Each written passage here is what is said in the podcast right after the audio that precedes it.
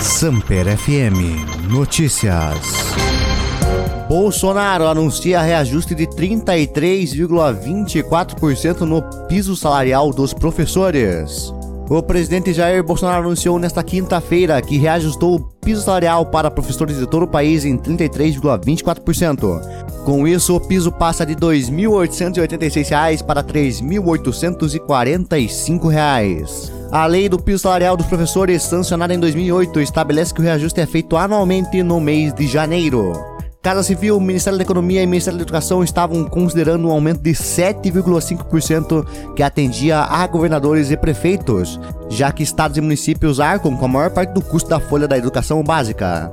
Só que a pressão de parlamentares da área da educação e das categorias do magistério, além das ameaças de judicialização, levaram o governo a não querer assumir o custo político de dar um percentual de reajuste menor do que 33%. O reajuste de 33% defendido pelos professores segue os critérios da antiga lei do Fundo de Desenvolvimento e Manutenção da Educação Básica, o Fundeb, que foi substituída por uma nova versão aprovada no fim de 2020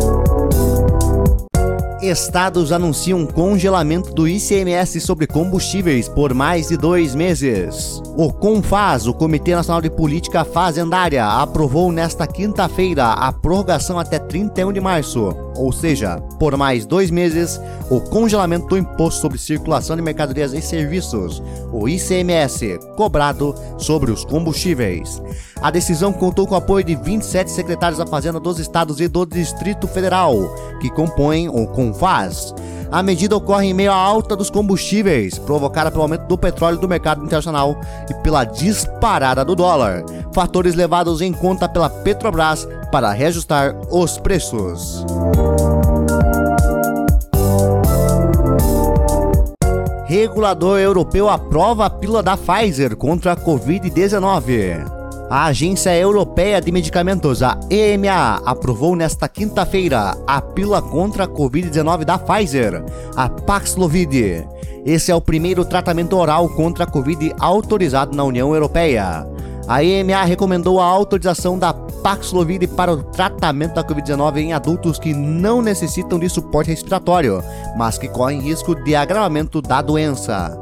Segundo o comitê, os benefícios do medicamento são maiores do que seus riscos. A EMA enviará suas recomendações à Comissão Europeia.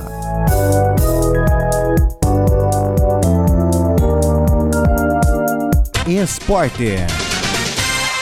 Tite escalou 10 atletas, trocou sistemas e ajustou o eixo da seleção para suprir as ausências de Neymar.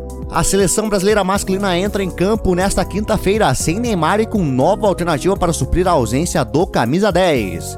Neste atual ciclo de Copa para o Qatar, em 42 jogos, o jogador PSG ficou fora em apenas 16 oportunidades. A alternativa da vez é novamente Felipe Coutinho. O técnico Tite ensaiou diversas alternativas, testou 10 jogadores e variou o sistema de jogo sem Neymar. Alguns substitutos desempenharam funções semelhantes, outros ocuparam a faixa esquerda, aquela de preferência do craque revelado pelo Santos desde o início da carreira, mas abriram espaços e alteraram o eixo central da equipe. Antes do jogo contra o Equador, nesta quinta-feira às 6 horas da noite, Tite comentou que a maior preocupação com ou sem Neymar é fortalecer o time e também as opções de jogo, ou seja, as variações que podem fazer nesse período até a Copa do Catar. A seleção vai escalada para o jogo contra o Equador da seguinte forma: no gol, Alisson com Ederson como reserva. Na zaga, Emerson Royal, Éder Militão, Thiago Silva e Alexandro. No meio de campo, Casemiro, Fred e Felipe Coutinho. E no ataque, Rafinha, Matheus Cunha e Vinícius Júnior.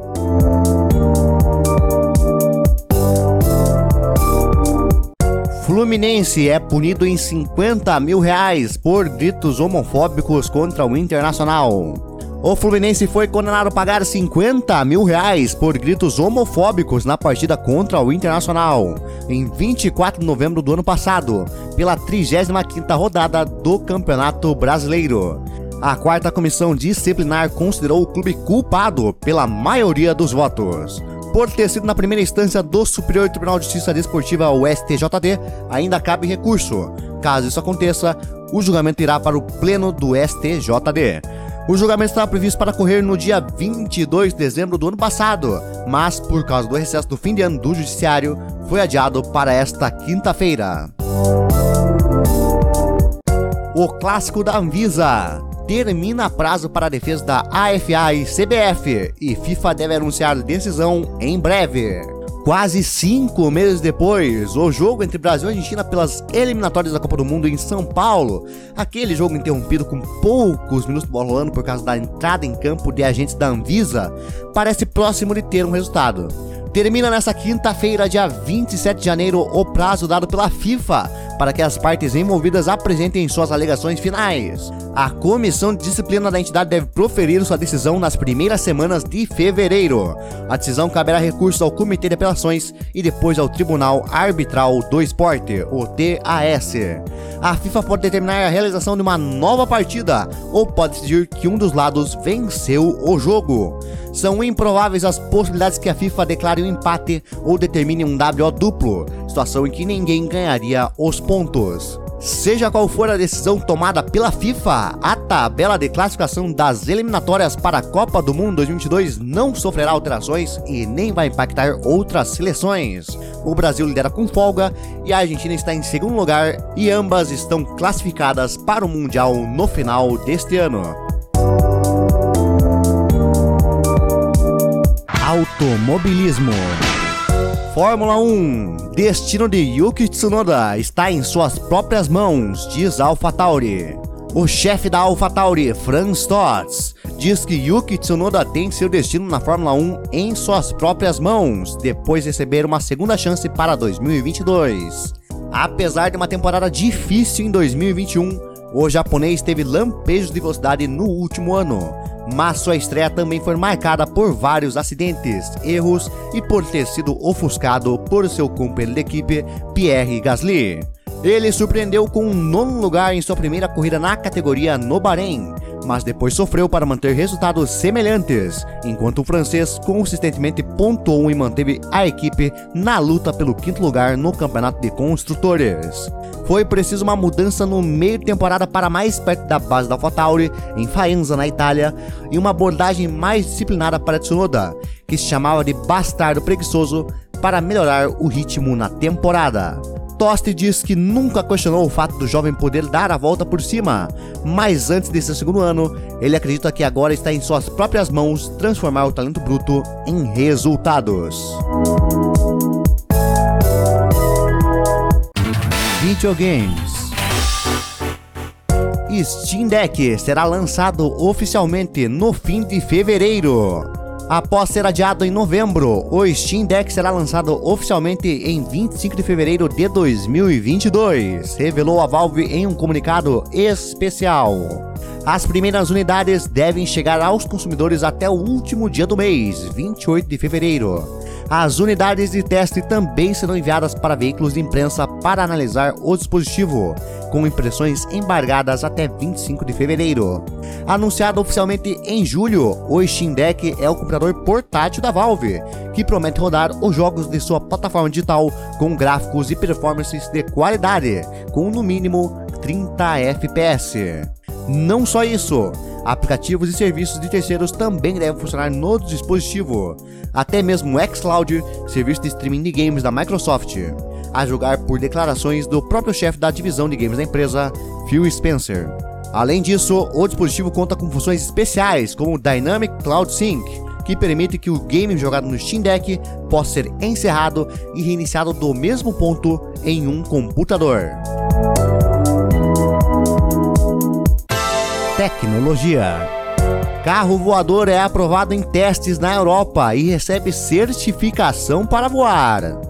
O Aircar, um carro que se transforma em um avião, foi aprovado em testes na Eslováquia e recebeu o certificado de aeronavegabilidade da Autoridade de Transporte Local após completar 70 horas de voos e mais de 200 decolagens e aterrissagens.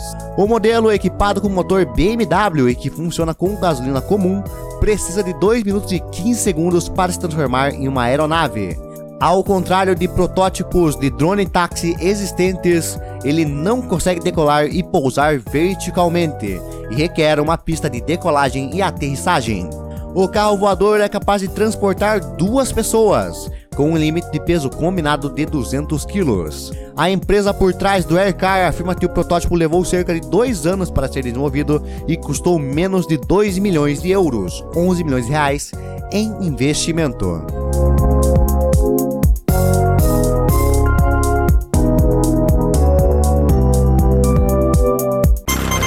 Samper FM Notícias. Esse podcast foi editado pela K32 Media Group.